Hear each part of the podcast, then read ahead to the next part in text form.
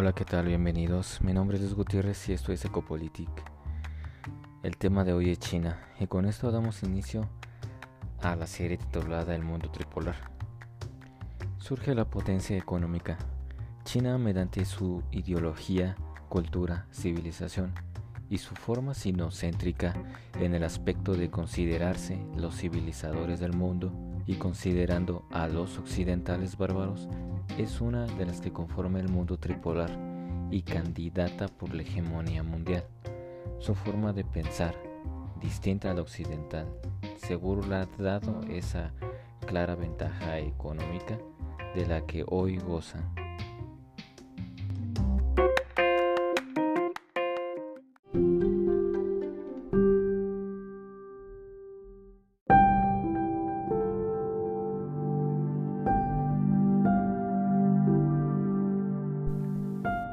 Filosofía. China no desarrollaba temas religiosos en el sentido occidental. Nunca crearon un mito de la creación. Su universo tuvo vida a partir de los propios chinos, cuyos valores, a pesar de ser universales, se declararon propiamente chinos. Estos valores procedían de Confucio, se centraba en el desarrollo de la armonía social. Su respuesta al caos de la época fue el camino de la sociedad justa y armoniosa. Tenía como objetivo la rectificación, no el progreso, y el aprendizaje era clave para la mejora. Publicó el credo que cada cual conozca su lugar. Brindaba a sus adeptos la inspiración en el servicio en busca de la armonía. No hacía énfasis en la redención personal a diferencia de las religiones monoteístas, él buscaba la redención del Estado por medio de la rectitud individual. Ratificaba un código de conducta moral y no una guía para después de la muerte. Para ellos, los enviados extranjeros no iban a negociar o tratar asuntos de Estado, iban a que la influencia civilizadora del emperador les transformara. Esto es importante porque los chinos consideraban a todos los que no estaban debajo del cielo, como ellos mismos les llamaban, bárbaros. Y aunque después, en la época de Mao, se empezaron a quitar esas doctrinas confucianas, después volvería con Deng Xiaoping.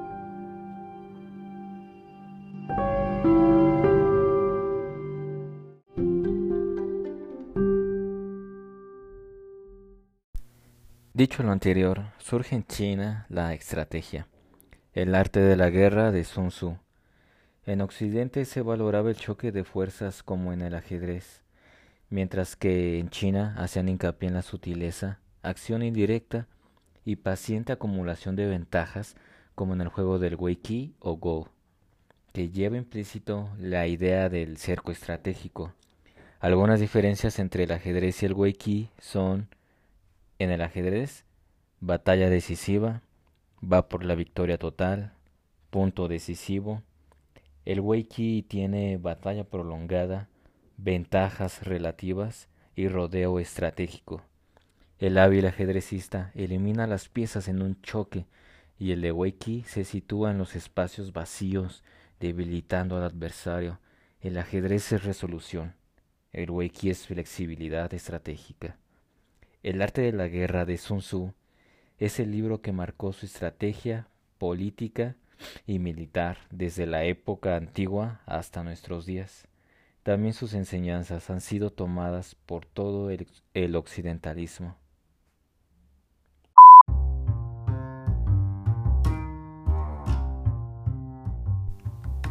Bueno, aquí quedó claro que los chinos, una civilización milenaria, la cual profesaba que ellos eran el todo bajo el cielo, con esa cultura, filosofía y estrategia, todas esas herramientas que lograron despertar ese motor, el cual logró derrumbar la hegemonía de un país.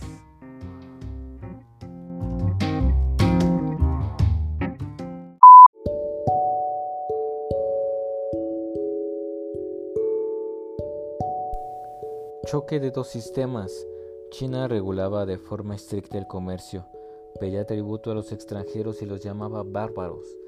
China no sobrevivió cuatro milenios como civilización única y dos más como Estado, manteniéndose pasiva. Todos los conquistadores se veían obligados a adoptar la cultura china o a quedar absorbidos como súbditos. El primer contacto fuerte con Occidente fue con Gran Bretaña en las expediciones de Lord George Macartney a finales del siglo XVII, en el cual suscitó un conflicto donde Hong Kong quedó como una provincia para el comercio extranjero con los países occidentales. Comenzaron a surgir las ideas de abrirse a los bárbaros y aprender de ellos. Se pensaba que el sistema civil y militar eran superiores a Occidente, pero en tecnología armamentista no. Firmaron tratados de comercio con Gran Bretaña, Francia, Rusia, Estados Unidos, pero eso es otra historia. Después vino el reto de Japón, quien siempre se resistió a China. Después vino la guerra de Corea, donde ayudó al norte, la guerra ruso-japonesa, etc. El continente asiático en esas épocas fue absorbido por las guerras y el intento de Occidente de llevar su sistema a esas tierras. Y después vino Mao Zedong y todo comenzó a dar un giro.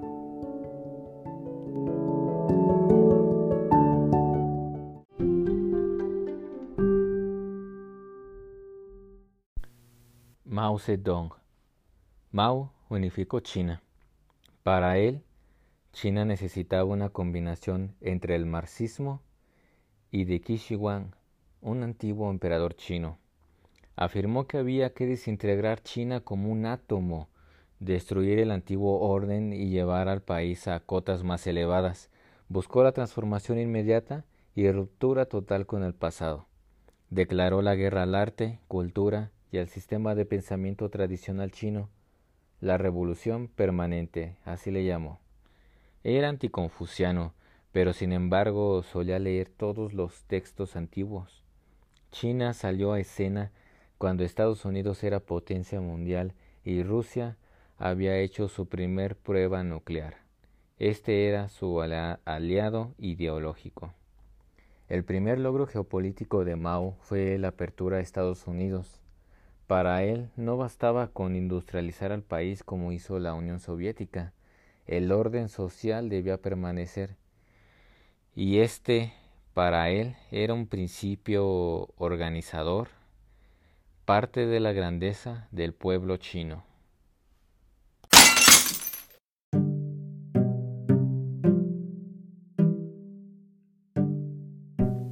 En su primera reunión con Stalin, ya formada la República Popular de China, insistió en que China necesitaba unos cinco años de paz que servirían para estabilizar el país. Cuando estalló la guerra de Corea, esta amenazó con iniciar una tercera guerra mundial por la confrontación de China con el norte y Estados Unidos con el sur. Pero China contaba como aliado a la Unión Soviética. Nunca se enfrentaron directamente, aunque estuvieron a punto de hacerlo mediante la crisis del estrecho de Taiwán, pero eso es otro tema.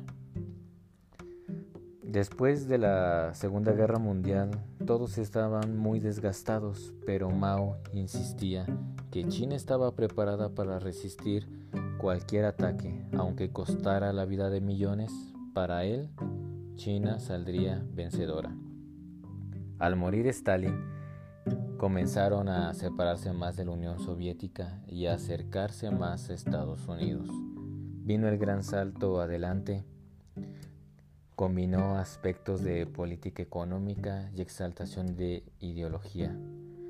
Durante este salto China pasó la peor de las hambrunas. Después de la revolución cultural se hizo presente, apareció el libro rojo, comenzó una década de frenesí ideológico y lo llevó al borde de una guerra civil. Pero esta misma ideología de Mao le impedía tener una política exterior con Estados Unidos. Tuvo su primer acercamiento con Nixon, quien acababa de heredar la guerra de Vietnam. que un dato no muy sabido por todos es que fue la Segunda Guerra de Vietnam. La primera los vietnamitas se independizaron de Francia, la segunda lucharon contra Estados Unidos y en la tercera contra China. Surgió una década de tensiones entre Rusia y China y Estados Unidos se hizo un lado. Aquí quiero ser puntual y dar los aspectos clave de cómo estos tres países se han posicionado como las mayores potencias. Hablar de esto llevaría semanas de diálogo, lecturas y libros para entender todo el panorama completo, pero resumiré que en los 1800 quedó bien dividido el mundo y quienes competirían por la supremacía o quienes podían hacerlo. En Asia, Rusia y China dejaron fuera a los europeos. Estados Unidos a Latinoamérica, pero también se quedó con un pie en Asia. A Europa la consumió la Segunda Guerra Mundial y se quedó sin combustible, pero con Estados Unidos como protector y amo. Y quedó claro que el mundo se definiría entre estos tres, Rusia, China y Estados Unidos. Pero aquí observamos que esto comenzó desde ese siglo y que se quedó más marcado en la década de los 1900 por la Segunda Guerra Mundial. Todas las guerras en Asia fueron entre estos tres países o por estos tres para ganar ventaja sobre el otro, cercarlo y dejarlo sin movimiento. Así sigue siendo hasta nuestros días pero este siglo verá el ganador de una guerra geoestratégica y política de poco más de un siglo. Posteriormente siguió el acercamiento durante el gobierno de Nixon. Hubo avances, aunque en este periodo fue más de evitar enfrentamientos y buscar posicionarse mejor. Pero un cambio realmente grande se avecinaba, uno que puso a China en un cohete.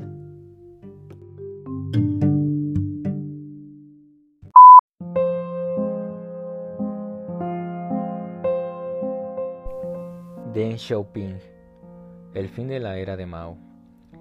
Este dejó una China sin proyecto alguno ni heredero claro. Zhou Enlai exhortó a China a llevar a cabo las cuatro modernizaciones, agricultura, industria, defensa nacional y ciencia-tecnología, y que a partir del siglo XX China se situaría entre las primeras potencias del mundo. Muere Mao en el 76 y entonces surge Deng Xiaoping. Deng puso énfasis en la ciencia y tecnología, el desarrollo económico, la profesionalización de la mano de obra y el fomento de las aptitudes. Comenzó la descentralización y dijo que no había nada que temer en la educación occidental y se pondría fin a los abusos de la revolución cultural de Mao.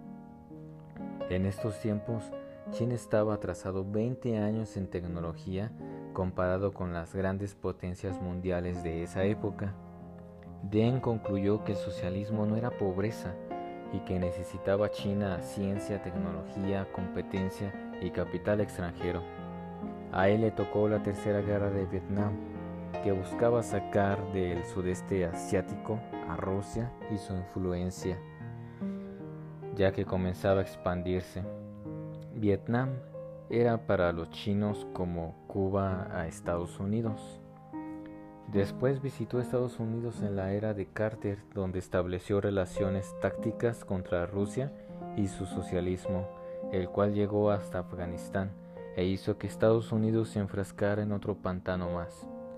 En China, eh, específicamente en el 82, 31% de los trabajadores solo habían terminado la primaria, 28% analfabetas.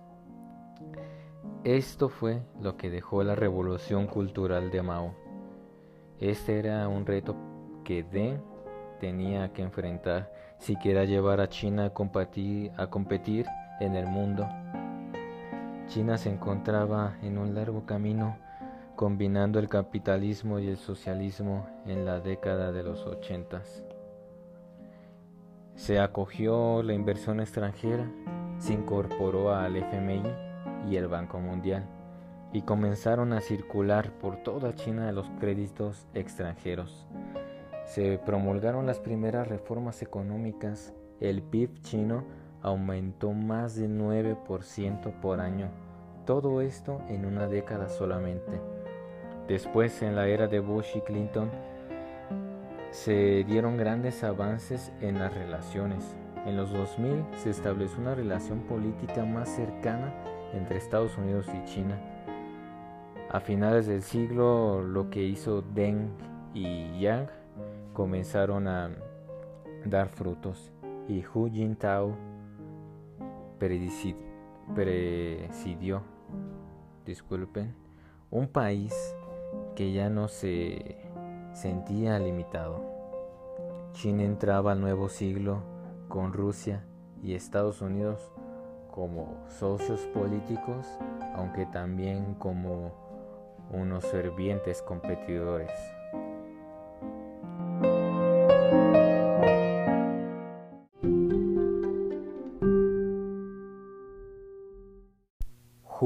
Jintao, la China de Hu, aspiraba a la normalidad y estabilidad.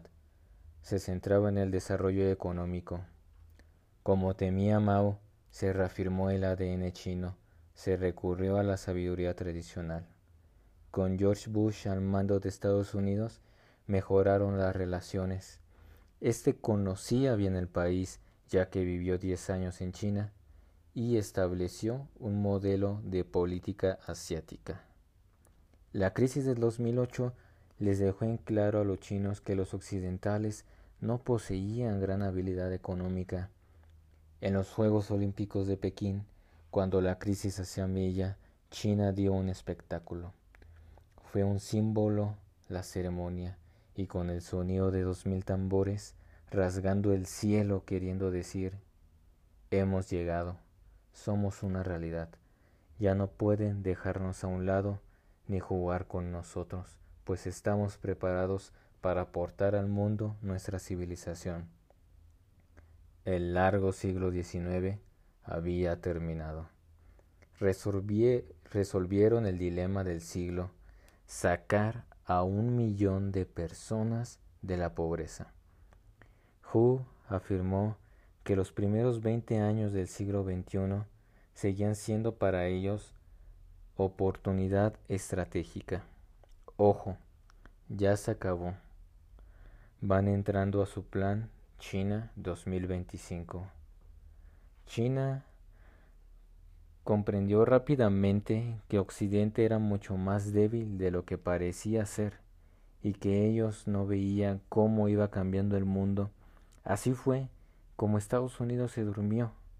Los chinos se acercaron a Rusia y Estados Unidos está perdiendo hoy en día la hegemonía mundial. El China Dream desplazó a Estados Unidos.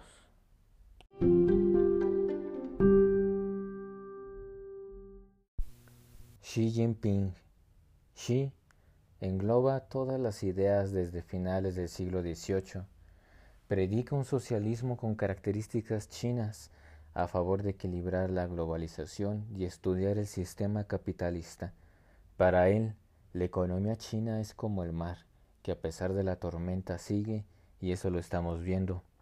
Pekín está generando consumo interno para hacer frente a la guerra comercial de Donald Trump. Aunque bien es sabido, el crecimiento PIB de China se ha ralentizado en los últimos años. Todo esto también se debe al divorcio con Estados Unidos, un divorcio financiero, ideológico y tecnológico. Y en esto China lleva la delantera. Después de que pase esta crisis 2020 y se reacomode el mercado, veremos con más claridad el panorama. Y seguro, una de las tres potencias tomará varios pasos de delantera. Entre guerra económica y tecnológica se está redefiniendo el nuevo orden mundial y a nosotros nos tocará ver como testigos de la historia que se está escribiendo.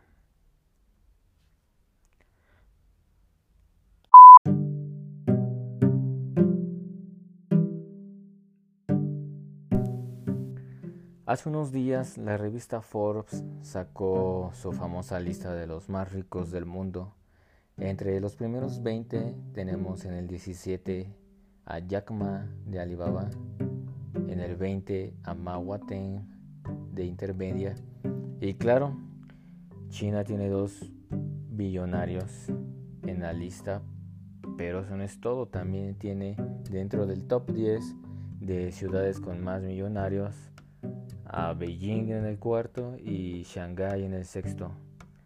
Y dentro de las Fortune 500, de las 10 empresas más ricas y poderosas del mundo, tienen en el segundo lugar a Sinopec Group, en el cuarto a China National Petroleum y en el quinto a State Grid. Y pues con esto concluimos este episodio de China. Un episodio pues de lo más breve ya que todo el proceso por el cual ha pasado este gigante asiático no se puede resumir en unos minutos ni en las páginas siquiera de un libro. Necesita más, pues es algo muy profundo y cada aspecto de la historia de este país ha contado para que China hoy en día se posicione como la mayor potencia económica y que en unos años definitivamente no haya duda de que Estados Unidos ha sido desplazado. Esto y nos vemos en el siguiente capítulo. Hasta la próxima.